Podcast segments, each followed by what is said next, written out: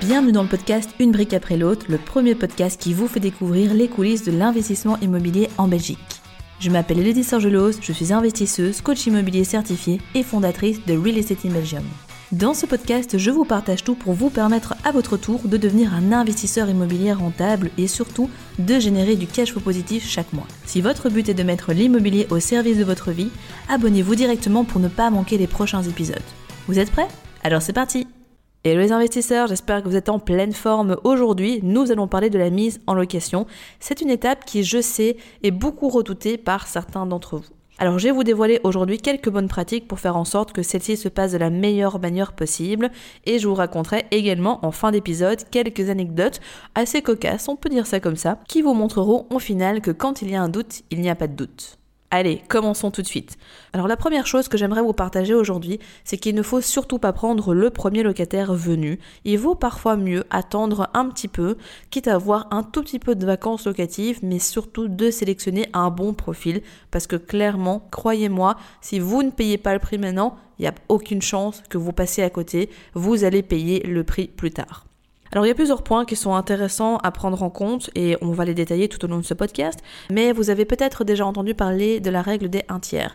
En général, on estime que la personne, pour qu'elle soit euh, financièrement assez solide, il faudrait que le loyer équivaut au minimum à un tiers de ses revenus. Par exemple, si votre loyer est de 1000 euros, il faudrait qu'idéalement la personne ou le ménage euh, génère ensemble 3000 euros pour respecter cette fameuse règle des un tiers. Après, c'est pas spécialement à prendre au pied la lettre, mais ça peut être un, petit tips, une astuce pour vous permettre de bien sélectionner les différents profils. Également, il faut faire super attention aux personnes qui sont trop emballées ou qui en font trop. Parfois, c'est louche et j'ai déjà pu remarquer sincèrement que en général, ce sont les personnes qui sont le moins fiables. Et ça va peut-être vous parler, mais c'est quelque chose qui n'est pas spécialement lié qu'à l'immobilier, mais de, de manière générale, quand les gens en font des caisses, il y a vraiment beaucoup beaucoup de chances qu'au final, il se passe rien. Donc parfois, il vaudrait mieux saisir l'opportunité de louer à des personnes qui mettent un petit peu de temps à se décider, mais une fois qu'elles sont décidées, elles ne reviennent pas sur leurs décisions et elles sont fiables et elles restent sur du long terme plutôt qu'une personne qui vient oh directement moi je le prends et je vais faire ci et je vais faire ça et je m'emballe et euh, j'emménage demain donnez-moi déjà les clés. Vous voyez ce genre de personnes je suis sûre que vous en avez déjà rencontré peut-être pas dans l'immobilier mais au moins dans divers domaines de votre vie et au final franchement il faut vraiment faire attention parce que parfois on se dit yes génial j'ai fait une super visite la personne elle va la prendre d'office et puis après euh, boum euh, elle ne donne plus signe de vie. Et puis, euh, de temps à autre, si la personne est un minimum correct, finalement, elle finit par vous dire Oh, ben j'ai loué ailleurs, je vais faire ci, je vais faire ça. J'ai eu un, locataire comme ça dans un de mes biens qui vient visiter. C'était donc euh, ben, un, logement, donc euh, il vient visiter. Pour lui, voilà, c'est nickel. Il pose des questions. Il avait rempli la fiche de candidature. Il avait fait tout ce qu'il fallait. Et j'y reviendrai sur cette fameuse fiche d'ici quelques instants. Et donc, à la fin, ben, voilà, on se quitte et il me dit ah, ben, voilà, c'est bon, pour moi, c'est ok, je, le prends comment est-ce qu'on peut faire, vous savez m'envoyer les papiers, etc. Et là, de manière spontanée, en fait, c'est quelque chose que, que, je teste souvent. Je dis, ah ben, bienvenue alors euh, officiellement euh, dans le logement. Ah oui, oui, enfin, attendons quand même que les papiers soient signés avant de dire euh, officiellement. Et c'est intéressant parce que le but n'est pas en fait euh, directement d'accueillir la personne en me disant c'est bon, euh, je peux dormir sur mes deux oreilles, la location est faite parce que je sais que tant qu'il n'y a rien de signé, rien n'est jamais réellement fait, mais ça montre la réaction de la personne. Ici, quand elle m'a dit ah oui, oui, enfin bon, attention, on verra d'abord en signant les papiers, etc., j'ai senti au moment où il me l'a dit que ça n'allait pas aller. Mais je me suis dit bon, je vais quand même lui laisser le bénéfice du doute et au final les rappeler 48 euh, heures après parce que c'est aussi une des techniques. Je ne dis jamais oui directement à quelqu'un mais je dis ok je vais, je vais réfléchir, j'ai d'autres profils, euh, je vous reviens. Parce que c'est vous qui devez garder le lead et non pas l'inverse. C'est important aussi dans la, dans la relation. Donc 48 euh, heures après, je le recontacte. Je lui demande si c'est toujours OK, si etc. Parce que son profil m'intéresse au vu de, des autres profils que j'ai rencontrés. Il me dit oui, oui, on peut y aller. Il m'envoie toutes les coordonnées manquantes, etc. Je rédige le bail, je rédige tout ce qu'il faut. Donc ça prend quand même un certain temps. Et puis plus de nouvelles. J'essaie d'appeler, il décroche pas. J'envoie des mails, il décroche pas. J'appelle en privé, il décroche pas. J'appelle avec un autre numéro, il décroche pas. Et puis finalement, euh, bon, bah, je comprends directement que c'est mort. Hein. Et au final, donc, euh, il finit par me répondre deux semaines après en me disant que oui, finalement, il a trouvé un autre logement, etc. Mais donc, entre le moment où on a fait la visite et où, ah oui, oui, moi, je le prends, ça c'est certain, je le prends, je le prends, et après, euh, au final, il l'a pas pris. Et tant mieux, j'aime penser dans tous les domaines de ma vie que quand les choses sont faites pour nous, elles se font de manière fluide. Quand elles ne se font pas, c'est très bien, on ne sait pas ce qu'on ne sait pas, et tant mieux. Donc euh, ça, c'est une leçon importante que je voulais vous partager. Attention aux gens qui en font trop. Vous connaissez peut-être cet adage euh, qui stipule que ceux qui euh, en disent le plus en font le moins. Bah, c'est un petit peu dans la même lignée. Autre point, et je vous ai un peu teasé le truc, parlons maintenant de la checklist de présélection. Pour moi, pas de checklist, pas de visite, c'est quoi? En gros, euh, c'est un document que je vais faire parvenir aux personnes en lui posant quelques questions. Rien de bien sorcier, mais c'est juste pour voir comment la personne réagit. Et là, il y a plusieurs types de profils, plusieurs cas de figure. Soit la personne, elle complète tout rapidement, elle vous renvoie tout avec les annexes demandées, euh, signées, etc. Et, et c'est déjà bon signe. Soit les personnes mettent des plombes à vous répondre, ce qui est déjà pas super top niveau réactivité. Soit elles vous renvoient le document, mais elles oublient de signer, elles oublient des, informations, elles vous envoient pas l'annexe, etc. Et c'est un peu brouillon. Ou soit elles vous donnent plus du tout signé de vie.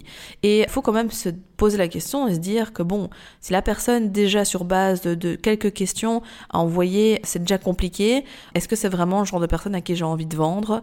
Voilà, pour moi clairement c'est vraiment ça, c'est euh, pas de, pas de checklist, pas de visite. Et chaque fois en fait que j'ai fait visiter à des personnes qui n'avaient pas complété la checklist, ah oui mais moi j'ai pas d'imprimante, ah oui mais j'ai pas ci ou j'ai pas ça, alors que je proposais des solutions en ligne pour qu'ils complètent, donc enfin il y avait aucun frein. Chaque fois que je les ai quand même fait venir, en fait je l'ai regretté parce que j'ai chaque fois loué à des personnes qui ont respecté, qui ont joué le jeu. Donc euh, cette checklist, c'est vraiment un filtre naturel. Ça vous permet de ne pas perdre de temps euh, et de ne pas faire visiter à n'importe qui, puisque potentiellement, pour certains d'entre vous, vous investissez peut-être loin de votre domicile. Et au final, ben, c'est sûr que time is money, et puis de toute façon, euh, le temps est notre ressource la plus précieuse, donc il faut y faire attention. Donc, Attention à ce point-là, vous pouvez décider de ne pas le faire, mais clairement, euh, c'est une super astuce. Et en général, les profils déjà qui passent cette étape-là, quand ils sont validés lors de la visite, euh, ce, sont, ce sont des bons locataires, donc, euh, donc ça c'est plutôt positif. Alors autre chose maintenant, quand vous avez des profils qui sont un petit peu plus faibles, entre guillemets, n'hésitez pas de prendre un garant. Un garant, quand c'est applicable, bien entendu, est justifiable. Clairement, pour les étudiants, bah, faudra un garant, ce sera les parents. Si ce sont des jeunes actifs et qui viennent de démarrer dans la vie active et que, voilà, vous le sentez pas trop, il vaut mieux prendre des garants malgré tout. Et euh, les profils un petit peu plus faibles, comme des personnes potentiellement qui seraient au CPS, à la mutuelle, au chômage, etc. Vous pouvez prendre des garants. C'est toujours important. Euh, vous pouvez prendre un, voire deux garants. Comme ça, en gros, ben, qu'est-ce qui se passe si jamais la personne ne paye pas son loyer? Vous pouvez vous retourner contre le ou les garants pour pouvoir euh, payer en fait les, les sommes qui n'ont pas été réglées. Parfois, vous allez avoir des personnes qui sont étrangères, qui vont vous louer. Vous pouvez prendre des garants étrangers. Par contre, euh, soyons honnêtes, qu'on se le dise, c'est plus un engagement psychologique que juridique. Pourquoi? Parce que pour euh, récupérer votre argent auprès d'une personne qui vit à l'étranger, c'est euh, c'est compliqué et donc donc voilà, au moins ça engage psychologiquement la personne. Moi, j'ai déjà fait à plusieurs reprises et il n'y a pas eu de souci. Maintenant, il faut savoir que, contrairement à la Belgique, où ben, forcément vous êtes dans le pays, pour récupérer l'argent auprès d'un garant, c'est beaucoup plus facile que si vous êtes à contrario dans une configuration où le garant vit à l'étranger.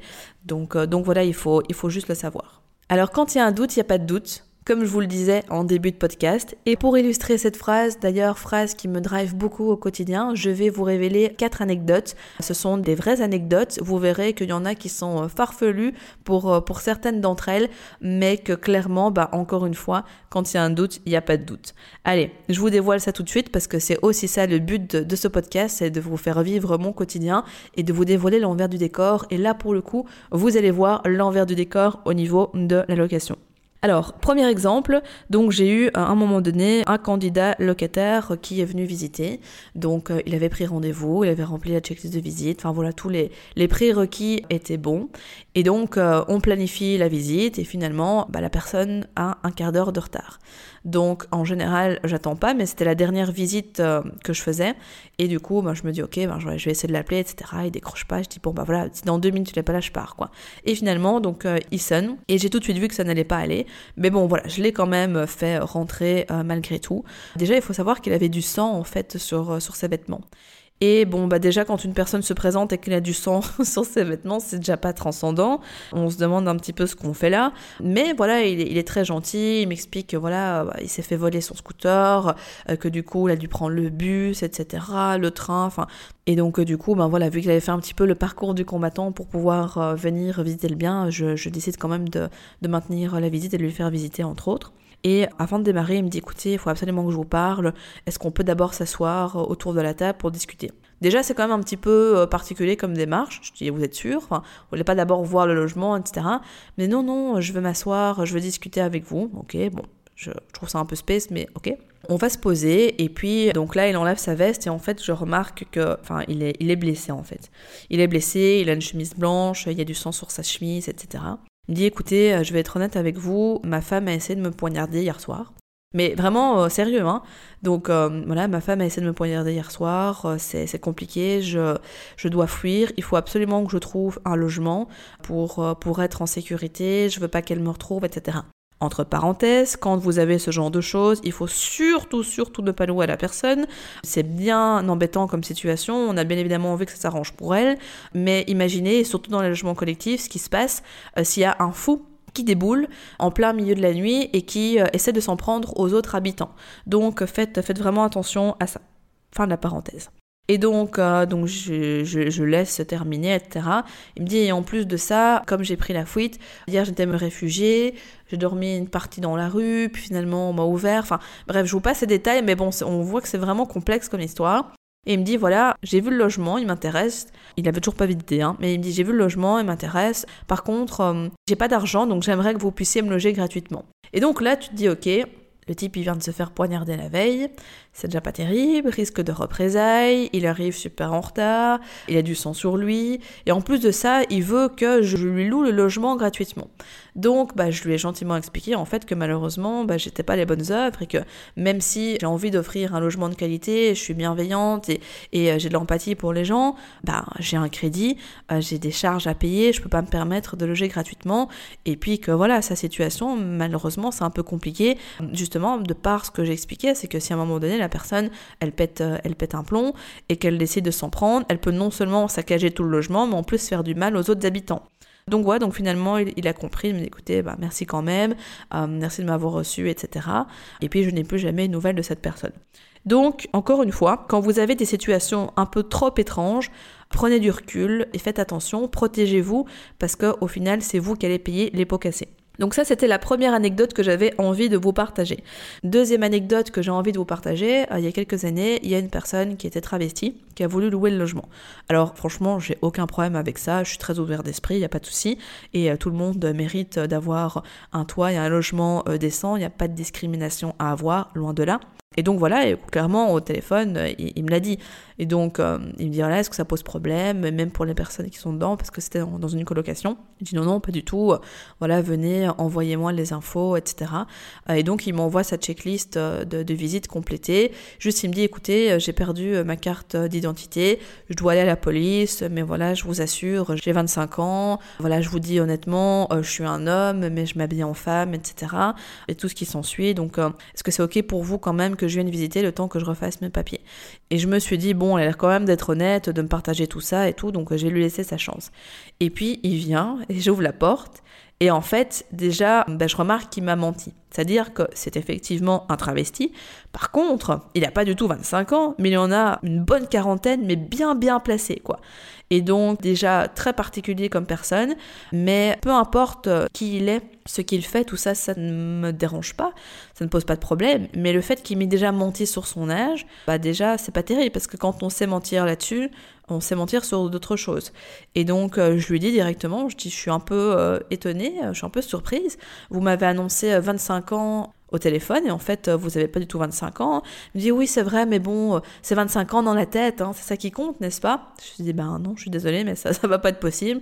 J'ai écouté voilà merci d'être venu mais on va pas procéder à la visite. Moi je peux pas prendre quelqu'un qui, qui, a commencé à me mentir. Et donc euh, bref il a essayé du coup de défendre son cas. Je lui dis écoutez non c'est pas possible. De toute façon ça n'aurait pas pu aller avec les autres locataires qui étaient en place. Il était beaucoup plus âgé qu'eux, il avait deux fois leur âge et puis il travaillait la nuit et puis il voulait pas payer une partie en blague et puis il voulait payer en étalement. Enfin bref, c'était c'était vraiment n'importe quoi. Et donc euh, donc directement, bah, j'ai coupé court après, euh, même s'il a essayé de se justifier et, et on en est resté là. Et donc encore une fois, bah, quand il y a un doute, il n'y a pas de doute, si la personne vous ment, vous faites ce que vous voulez, mais moi quelqu'un qui me ment comme ça sur son âge, enfin c'est un âge quoi, enfin c'est naturel, on vieillit, c'est comme ça, ça fait partie de la vie, il n'y a pas à mentir là-dessus, c'était un stop direct. Et ça aussi, c'est un point euh, supplémentaire, c'est que quand les personnes commencent à trop chipoter, à complexifier un processus qui est pourtant simple, voilà, il vaut mieux limiter la casse directement parce que au début, ben, la personne va se dire ok, ben, la personne est flexible, vous, vous êtes flexible, et puis après, elle va vous demander euh, de plus en plus de choses, et au bout d'un moment, vous n'allez pas savoir vous en sortir. Donc, euh, en tout cas, pour moi, c'est niette aussi. Troisième exemple, et ça c'est un exemple qui est plus récent, c'est que du coup euh, je possède également un bureau et ce bureau en fait n'est pas du tout équipé pour euh, que ce soit un logement. Et je ne sais pas pourquoi, au moment de la remise en location, j'ai eu plein de personnes qui voulaient transformer ce bureau en logement. Euh, mais ça s'y prête vraiment pas bien. C'est-à-dire que c'est situé dans, un, dans une zone industrielle. Euh, enfin, c'est pas du tout fait en fait pour, euh, pour que ça soit un logement. Et il y a une personne qui malgré tout a été sur place, elle a commencé à m'écrire. Et donc moi je vais faire ci. Et dedans je vais me chauffer au poil. Et je vais faire une salle de bain. Je vais faire une cuisine. Rassurez-vous, pas de soucis, etc. etc. Et en fait, à un moment donné, ça peut être tentant parce que la personne, du coup, elle me dit, ça m'intéresse vraiment, je veux venir, je veux euh, pouvoir euh, louer ce bien. Je suis même prêt à vous donner 100 euros en plus. Il complète la checklist, il me donne toutes les pièces d'identité. Enfin bref, vraiment, il est, il est proactif dans sa démarche. Et à un moment donné, c'est vrai qu'on peut avoir un doute de se dire, hmm, on peut quand même augmenter facilement euh, sa rentabilité et son cash flow. Et puis ça peut euh, ajouter de la valeur ajoutée au bien. Et puis à un moment donné, euh, on reprend ses esprits, on se dit, ben non, c'est pas possible. Dans un bâtiment pareil, commencer à tout rechanger parce que ça peut être du bric-à-broc, parce que la personne peut faire n'importe quoi. Bref, euh, ça ne s'y prête pas. Et finalement, bah, j'ai coupé assez court avec cette personne et je ne lui ai pas loué, vous vous en doutez. Mais euh, tout ça pour vous dire que, encore une fois, ça rejoint un peu le point précédent. Quand on commence à trop chipoter ou quand il y a en fait des configurations qui ne s'y prêtent pas, Trouver juste un locataire qui correspond à la configuration, au projet, ce sera beaucoup plus simple pour vous. Et au final, quand on est vraiment bien aligné avec les choses, bah, ça se fait naturellement. Et finalement, cinq jours plus tard, j'ai trouvé un locataire super, qui est un membre de la famille d'un de mes autres locataires depuis, euh, depuis plusieurs années, qui paye rubis sur ongle, qui est nickel, en qui j'ai confiance. Et, et voilà. Mais si j'avais été appâtée par une rentabilité, du moins peut-être même une pseudo-rentabilité, un pseudo-cash flow supplémentaire, parce que j'aurais vu juste l'aspect financier, j'aurais pu amèrement le regretter.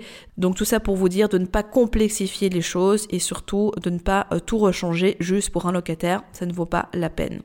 Et dernière anecdote, celle-ci, ce n'est pas quelque chose que moi j'ai vécu personnellement, mais une histoire qu'on m'a racontée lors d'une remise en location euh, d'un bien plutôt euh, traditionnel, donc en location classique, un logement, euh, une petite dame a posé sa candidature pour louer le bien. Petite dame qui correspondait à 100% aux critères que recherchait la personne, qui avait vraiment a priori tout pour plaire, sauf que par un, concours de circonstances, en fait, la personne qui mettait son logement en location a eu vent que cette petite mamie avait un casier judiciaire long comme le bras pour euh, divers, euh, divers faits, incluant des faits de violence. Et au final, ben, ce que j'ai envie de vous partager là-dessus, c'est que, et c'est drôle, ça me, fait, ça me fait sourire en vous l'expliquant, c'est que l'air ne fait pas la chanson et que parfois il vaut mieux prendre des sécurités. Et donc une personne à qui on aurait donné le bon Dieu à peu de choses près, en fait, euh, ça aurait pu tourner au vinaigre, à la catastrophe. Elle aurait pu potentiellement être agressive, elle aurait pu potentiellement avoir encore des contacts qui auraient, je ne sais pas moi, terroriser euh, les voisins, peu importe ce qui peut se passer. C'est assez fou, mais en fait ça existe. Donc renseignez-vous toujours bien sur la personne à qui vous louez. À l'heure des réseaux sociaux, vous savez très facilement, en quelques clics, avoir euh, quelques infos ça et là. Et il vaut mieux toujours le faire parce qu'une personne peut excessivement bien présenter. Derrière, ça peut vraiment être un nid à problème. Donc soyez prudent. Alors des histoires comme celle-ci, j'en ai des tonnes, que ce soit les miennes ou celles des personnes que j'ai accompagnées. Franchement, j'ai vu et j'ai entendu de tout. Mais ce que je veux vraiment que vous reteniez avec ça, c'est qu'il faut vraiment être prudent et surtout bien choisir la personne à qui vous louez. Loin de moi l'idée de vous effrayer, hein, bien évidemment, mais juste de vous ouvrir les yeux, euh, de vous ouvrir à l'esprit et surtout de vous faire comprendre qu'au final, en fait, la mise en location, c'est une étape qui est vraiment importante. Comme je vous le disais, il vaut mieux attendre et ne pas louer tout de suite pour avoir des bons profils que de se mettre soi-même la corde au cou en louant bah, finalement à quelqu'un qu'on aurait préféré éviter. Alors après, si la mise en location, c'est une étape qui vous challenge un peu, vous pouvez toujours la confier à un professionnel. Les membres de mon équipe et moi-même, on serait ravis euh, de pouvoir vous aider puisqu'on a des solutions pour vous permettre justement de pouvoir trouver un locataire de qualité, que ce soit fait avec vous ou que ce soit fait pour vous. Alors dans le prochain épisode, nous parlerons de rénovation. Faut-il tout casser et tout rénover quand on achète un bien immobilier? Vous verrez au final que la réponse à cette question est plutôt nuancée, mais pour l'instant, je n'en dis pas plus afin de garder un peu de suspense, donc je vous recommande d'être au rendez-vous. Bravo, vous êtes arrivé à la fin de l'épisode. Nul doute qu'avec cet état d'esprit, vous accomplirez de grandes choses. D'ailleurs, si vous souhaitez aller plus loin, je vous invite à cliquer dans la description afin de réserver un appel avec un membre de mon équipe pour discuter de votre situation et surtout mettre en place un plan d'action concret pour atteindre vos objectifs immobiliers. En attendant, prenez soin de vous et on se retrouve très vite pour de nouvelles aventures.